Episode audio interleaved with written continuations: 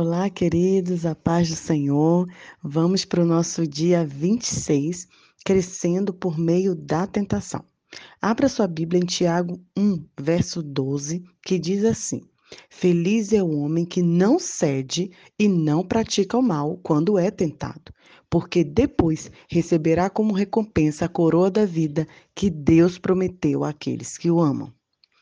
Toda tentação é uma oportunidade para fazer o bem.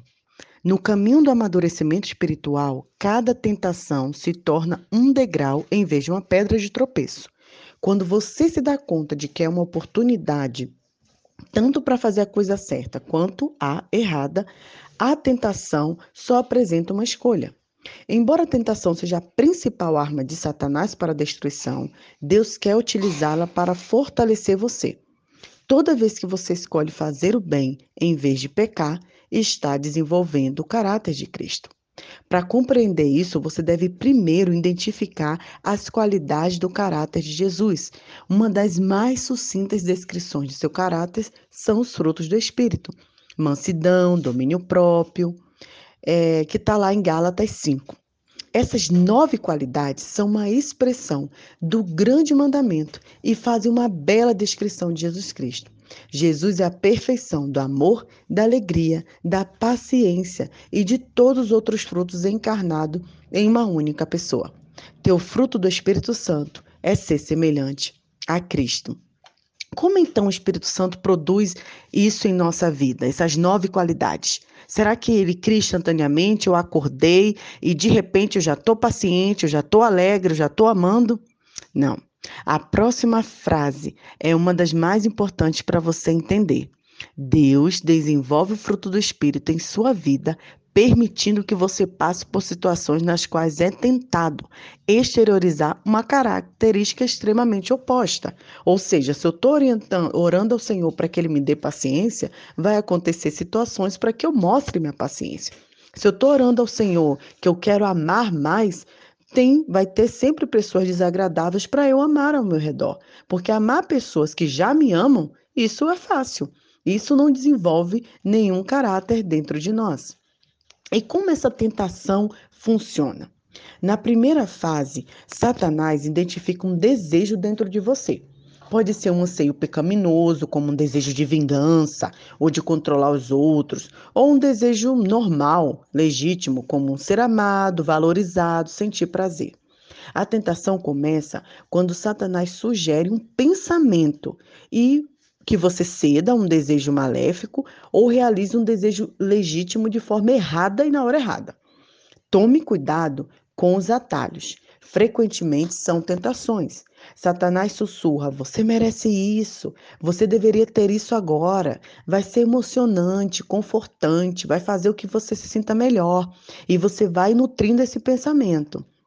E a gente também pensa que a tentação está ao nosso redor, mas Deus diz que sempre começa dentro de nós. Esses dias eu postei em minhas redes sociais algo que eu vi.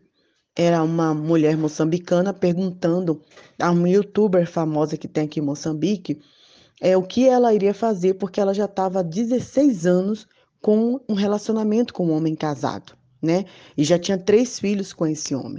E aí eu fiquei refletindo sobre aquela situação que muitas mulheres é, daqui de Moçambique, no Brasil, outros países, vivem isso, porque elas acabam cedendo essa tentação de se envolver com um homem casado, porque querem ser amadas, querem ser valorizadas, estão se sentindo só. E isso é, não é uma coisa ruim, né? Todo mundo sente isso. O problema é a forma. O problema é a forma na qual a gente é, vai buscar esse erro, né? Vai buscar suprir esse desejo, que aí é a tentação. E isso começa dentro de nós. A tentação começa na nossa mente, não na circunstância onde ela ocorre. Jesus disse: Pois no interior do coração dos homens vêm os maus pensamentos, imoralidades sexuais, roubos, homicídios, adultério, cobiça, maldade, engano, devassidão, inveja, calúnia, arrogância, todos esses males vêm de dentro. Tiago, no seu livro, diz: existe um exército inteiro de maus desejos dentro de nós.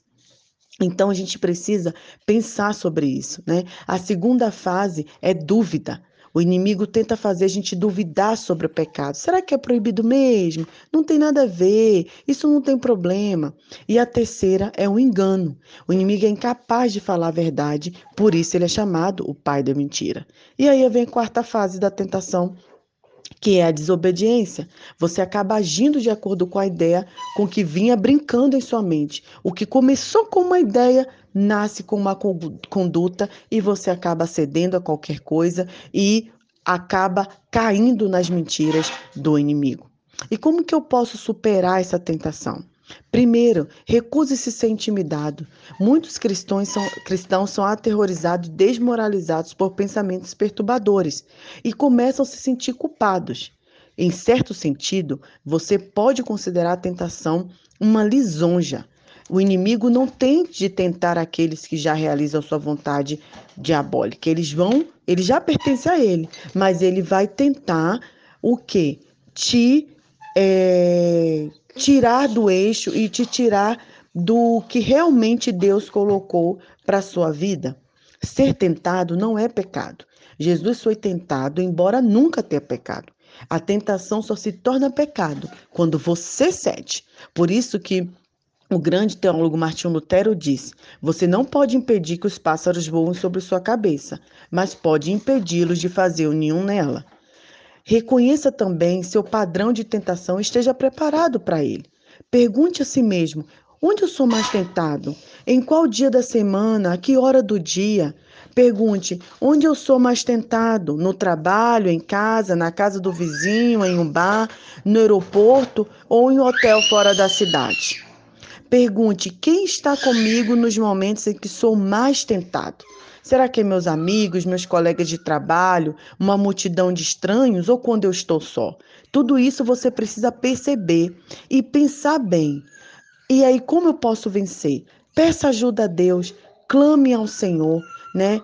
Em outros em todos os momentos, é, o inimigo vai ficar envergonhado se você pedir auxílio a Deus e conseguir vencer. E para concluir, meditar. Que atributo do caráter cristão posso desenvolver derrotando a tentação mais frequente em mim. Que Deus abençoe o seu coração.